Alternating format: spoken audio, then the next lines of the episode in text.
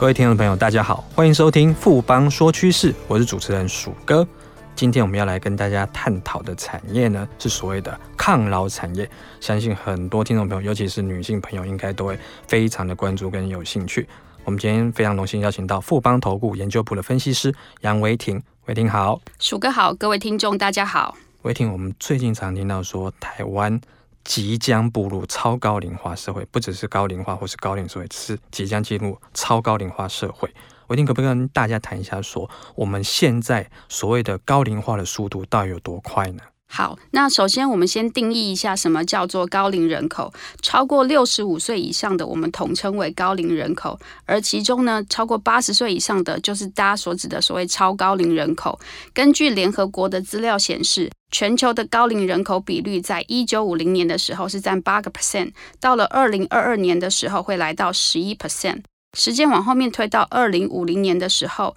预期高龄人口的比率会上升到二十二 percent，就是大概在二零五零年的时候，全球每五个人当中就有一个是老人。那这个统计呢，也预告了超过八十岁以上的超高龄人口上升速度是开始加快。从现在到二零五零年，全球的超高龄人口增加的速度会是一般平均人口的三倍之多。也就是说呢，换算到了二零五零年的时候，全球的高龄人口人数将会逼近二十亿人。那在亚洲地区的高龄人口就有十二亿人之多，大概占了全球的六成。尤其是台湾，机构预估到了二零五零年，我们的高龄人口比率只会输给邻近的韩国跟日本。那到了二零六五年，甚至我们的高龄人口比率就会超过了日本了。听起来相当的惊人，因为大家都知道说日本是个老人比重相当高的一个社会，没有想到说也不用太久时间，几十年后我们人口高龄人口的比例就会超越日本。那所以听起来的话，这一块基本上老龄化速度快的话，应该会衍生出一些相关的商机有哪些呢？这个涵盖了几个面向。那第一个很直接可以想到的就是老化疾病所需要的治疗会增加。人口的老化通常会伴随着慢性疾病或是一些退化性的疾病，像是俗称三高的高血脂、高血压、高血糖等等。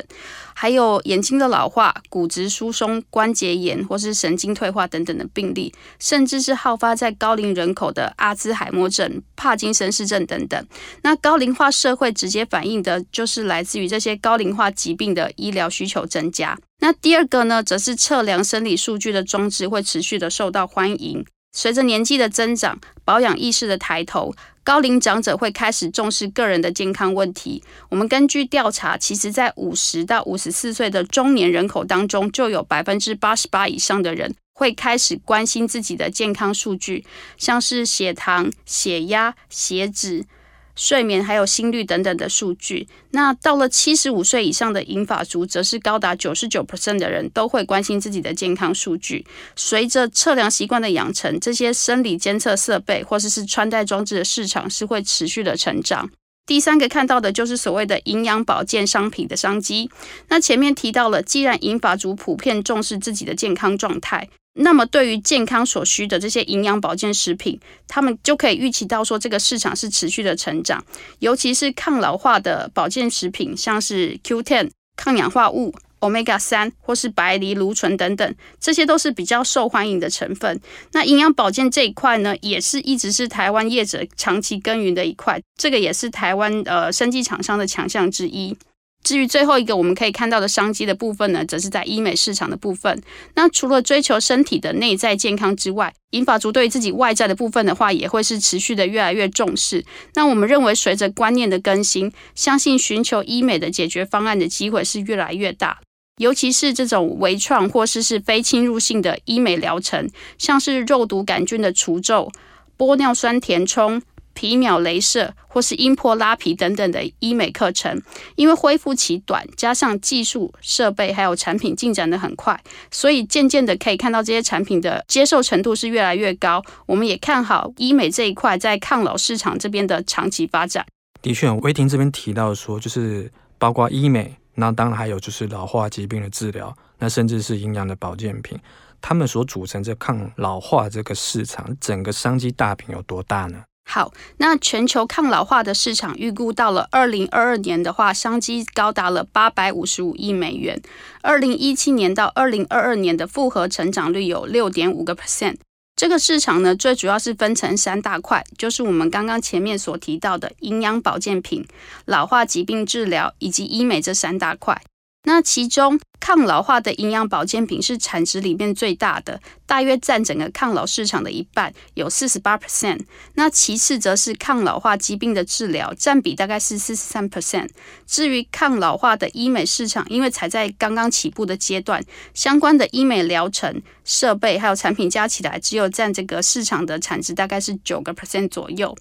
那我们从另外一个成长速度上面来看的话，反而是抗老化的医美，因为它基期比较低，所以成长速度是最快的。从二零一七年到二零二二年的年复合成长率有八点七个 percent，其中来自于这个微创或是是非侵入性的医美治疗的部分的话，成长力道是最高的。那成长速度第二名的是抗老化疾病的治疗，它的成长率也有七点一个 percent。那包含的这种呃眼睛老化的疾病的话，是占比最大的。而神经退化疾病则是成长最快的，主要的原因我们想可能是因为来自于阿兹海默症或是帕金森氏的病患增加的速度是呃相对比较快的，导致于这种退化性的神经疾病是快速成长。其实这个也是提醒大家，我们可以看到未来的部分的话，神经疾病是成长最快的病因之一，大家也可以在这方面的话加强相关的这种检查或者是保健。那至于在抗老化营养保健品的成长率，则是维持在五点四个 percent。产品开发方向上面，则是着重在提升免疫力或是促进心血管健康为主的商品。那威霆，我这边有点好奇的就是说，因为我们知道说，台湾在营养保健品这一块其实发展了好几十年，也有一些那个老厂牌的营养保健的生技厂。那当然，在医美这一块，这一二十年来也非常的风行。那我们主要在抗老化这一块，台湾厂商它发展状况是怎么样呢？就我们现在来看的话，台湾业者在抗老这一块的发展中心是比较放在营养保健品以及医美保养这两个部分。那营养保健品在台湾是属于食品生技产业。二零一八年，台湾食品生技产业的产值是有五百三十二亿新台币，比前一年成长了三点三个 percent。在营养保健品这部分的话，我们看到的业者有大江、葡萄王、金隐，还有伸展等等。那至于台湾的医美保养品，则是属于生技特化产业。二零一八年，台湾的生技特化产业的产值有两百零九亿新台币，比前一年成长了三点一个 percent。在医美保养品这个部分，台湾业者里面表现比较好的是以跨足两岸市场有成的立丰 KY、佐登 KY，还有罗丽芬 KY 等等。那至于其他的，像轩誉、科研、双美，也是我们可以留意的标的。谢谢威霆今天对整个抗老产业带来这么详细的说明跟分析，谢谢威霆，谢谢鼠哥。经过今天的节目，我相信各位听众朋友，尤其是女性朋友，对于整个抗老产业的趋势跟商机，应该都有更清楚的认识跟了解了。富邦说趋势，我是鼠哥，我们下周见。